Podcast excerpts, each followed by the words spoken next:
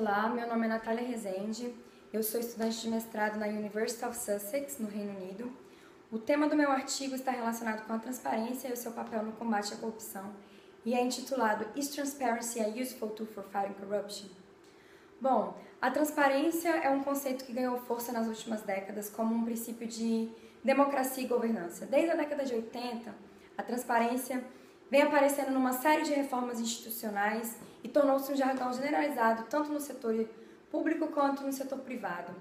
E esse avanço se deu principalmente ao desenvolvimento tecnológico, que reduziram seus custos e concederam mais oportunidades de acesso à informação. Embora o termo tenha se tornado penetrante em diversos contextos, as consequências da, da transparência não são tão evidentes e precisas assim. Existem diversos estudos com efeitos contrastantes e divergentes, e no âmbito da corrupção também. Porém, eu postulo que a transparência é uma ferramenta valiosa, sim, contra a corrupção, tanto de forma direta como de forma indireta. Mas, para isso, para sua eficácia, ela precisa vir acompanhada do accountability vertical e horizontal. Para suportar esse meu ponto de vista, eu vou dividir a apresentação em, em três partes. A primeira, eu vou abordar a análise da transparência no âmbito do estudo da corrupção. A segunda, eu vou falar um pouco sobre outras consequências da transparência. E em terceiro, eu vou abordar um pouco das condições que são necessárias para que ela tenha um efeito é, positivo. Bom, no, no, campo da corrupção, a transparência surgiu como uma ferramenta é, por meio do, da corrente do institucionalismo, que enfatiza o papel né, do, do quadro institucional na regulação da natureza e da extensão das oportunidades e incentivos à corrupção. Bom, nessa abordagem, a corrupção é vista como a lógica do, do esquema do principal e do agente, do dilema das agências, né? O agente, ele possui é, é, poder para perseguir os interesses do, do principal, porém esse agente, ele é um ser racional, ele é um ser que, que visa maximizar os seus benefícios e então ele tende a violar essa, essa responsabilidade confiada, né? E então quanto maior a discricionalidade do agente, quanto menos accountable ele for, maior será a chance de corrupção.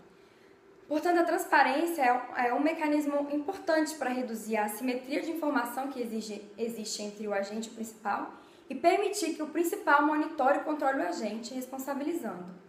Então, além de atuar de forma preventiva, né, porque esse risco de, de exposição faz com que o agente se comporte de forma melhor, a transparência permite que o, o público detecte alguma malversação e verifique se os procedimentos e as decisões são tomadas de forma efetiva, aumentando o risco de punição. Além disso, a divulgação de práticas de instituições corruptas pode produzir indignação pública e obrigar à responsabilização e à reforma. Por outro lado, existe uma outra abordagem, a neo-institucional, que fala que não, que essa perspectiva é uma descaracterização teórica do problema da corrupção sistêmica, porque na verdade a corrupção é um problema da ação coletiva, que as decisões das pessoas elas dependem do comportamento percebido dos, das outras pessoas, das expectativas de como as outras pessoas vão agir. Então, quando a corrupção é reconhecida como normal, os indivíduos estão menos inclinados a abandonar práticas corruptas e eles estão menos inclinados a lutarem, tomarem medidas contra a corrupção. E onde a corrupção é sistêmica, não é possível assumir que haverá principais dispostos a monitorar e responsabilizar agentes, porque na verdade as pessoas estão presas num dilema social. Elas se veem sozinhas é, num sistema onde as outras pessoas são corruptas, então é, elas veem que não, a, a, a, sua ação não vai, não vai mudar, não vai ter nenhum impacto e, e a, elas acabam querendo fazer parte é, desse sistema. E nesse arcabouço teórico, a transparência ela pode aumentar o nível de corrupção, porque na verdade ela vai aumentar a consciência que as pessoas têm sobre o problema. E além disso, a transparência pode promover um cinismo sobre o governo, promover resignação e induzir os cidadãos honestos a, a se retirarem da vida pública. Com relação às consequências, é, os estudos também são, são divergentes. Né? Os autores que que apoiam o lado positivo, as consequências positivas, eles se baseiam no fato de que a transparência permitem que os cidadãos exerçam melhor os seus direitos políticos, que eles podem monitorar se o poder está sendo usado em seu nome, que, que a transparência melhora a governança porque ela melhora a tomada de, de decisões, a prestação de serviço, promove uma responsabilização, ela facilita a, a coordenação de ações entre pessoas e organizações, dentre outros aspectos. A transparência também está associada a uma capacidade de, de resposta, de credibilidade, de confiança. Então, se as pessoas é, é, percebem que as organizações estão sendo proativas é, sobre a transparência, estão disponibilizando materiais, isso passa uma sensação, é, os indivíduos podem perceber como confiáveis, passa uma sensação de que elas não querem esconder e ocultar informações. É, bom, mas por outro lado também existem estudos que dizem que não, que, que a transparência ela pode espalhar confusão, pode espalhar desordem, por custos, obstáculos à eficiência, representar vazamento de informações sensíveis. É, e em vez de aumentar a confiança, na verdade ela pode diminuir a confiança, porque ela pode revelar que o governo está sendo ineficiente, que não está gastando dinheiro corretamente, enfim, então vai comprometer a confiança que as pessoas têm nas instituições. É, analisando as consequências positivas da transparência, bom, se a transparência melhora a governança e a prestação de serviços, ela aumenta a satisfação do indivíduo e aumenta a confiança no, no governo também. Melhorar a governança pode contribuir também para a melhoria dos controles da gestão e, com isso, reduzir oportunidades de, de desvios de recursos públicos. E se a transparência aumenta a confiança nas organizações, ela pode aumentar a percepção de equidade e de justiça, o que é muito importante no combate da corrupção. O fato é que transparência, governança, satisfação e confiança estão interconectados numa, numa relação complexa. Bom, apesar do, do desses, das consequências, é, dos estudos serem limitados quanto às consequências, é possível indicar os, os fatores para se alcançar resultados bem-sucedidos.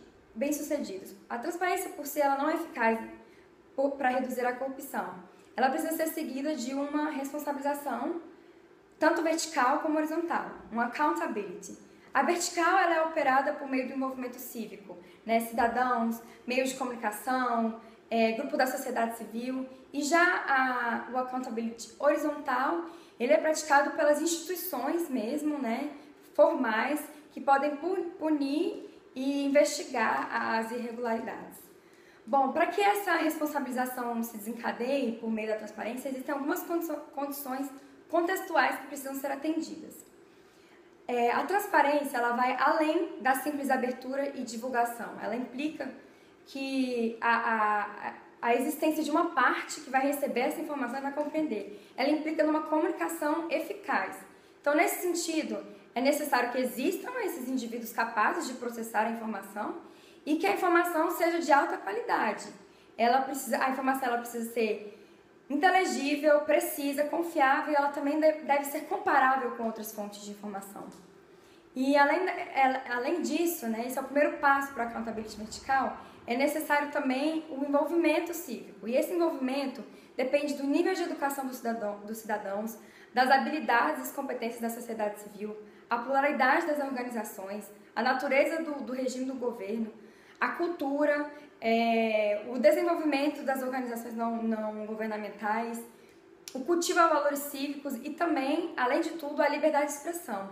É preciso uma mídia competitiva e independente né, uma organização é, da sociedade civil que possa permitir uma pressão nas, organi nas organizações da, de accountability horizontal e a sanção é, vertical é operada por meio de eleições e por meio de manchar as carreiras e a reputação.